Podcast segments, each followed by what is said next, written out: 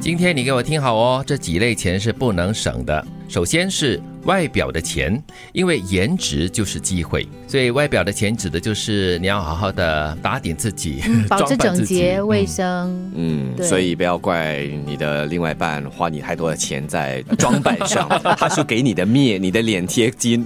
是这样子吗？嗯其实我觉得哈，他就好像是我们去求职的时候写的履历表一样。啊，对，就是你一定要展现最好的自己，不然的话呢，其实你本来应该有的机会呢，你可能就错失。因为第一印象永远都是最重要的。是。那第二个就是旅行的钱，因为旅行呢可以打开眼界，提升格局。嗯，旅行的钱给你交学费，只是用不一样的方式来上课。嗯，而且旅行的同时还可以得到一些快乐啦，还可以放空啦，可以享受自由哦。嗯，记得那个程世成大哥说，他的太太呢，就是会去旅行，然后对对他来说呢，太太去旅行之后的这个小别胜新婚，所以你的另一半要去旅行，你要鼓励他去。嗯，很多好处的哈、对，而且旅行的方式有很多，有些是可以自助，有些是可以简单，嗯，当然有些就不一定要奢华。所以有时我会跟那些出国旅行的朋友，他们省这个省那个，我说哦你既然要旅行的话，首先那个前提就是不要为了省钱来旅行，，对。那就干脆留在这里 staycation 更好。对你旅行就是要为了体验不同的东西嘛，要感受不同的东西哈，然后呢，让这个经验成为你日后生活的一个动力跟一个滋养哈。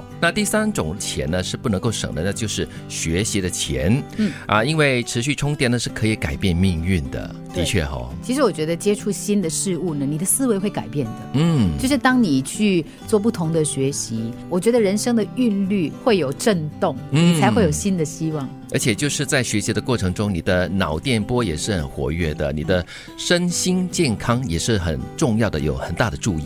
那第四类钱呢，就是保健的钱，因为拥有健康呢，才是人生最大的财富哦，你才能够赚到外表啦、旅行还有学习需要用到的钱。所以你看，你要有保健的钱哦，就要舍得花啦，嗯，让自己健康，你才可以进行外表的整修啦，去旅行啦，还有进行学习哦。我在想这件事情是保健的钱，很多人为了要省钱，就是可能会吃一些呃差不多要过期的食物啦，啊或者是隔夜的一些东西啦，就是比较不新鲜的食物。其实如果太常这么做的话，你你可能会觉得说我省了很多钱，但其实你花的是你的保健的钱。哦，对，这里保健的钱，我觉得也包括了平日三餐，你吃些什么？对有些人省吃俭用，吃的少，而且吃的不是很有营养，在平时的三餐里面，那结果吃坏了身子，特别是长时期之后，那我觉得反而得不偿失。对，你就把这些省下的钱来去看医生、哦，倒贴了对，那是很不值得的。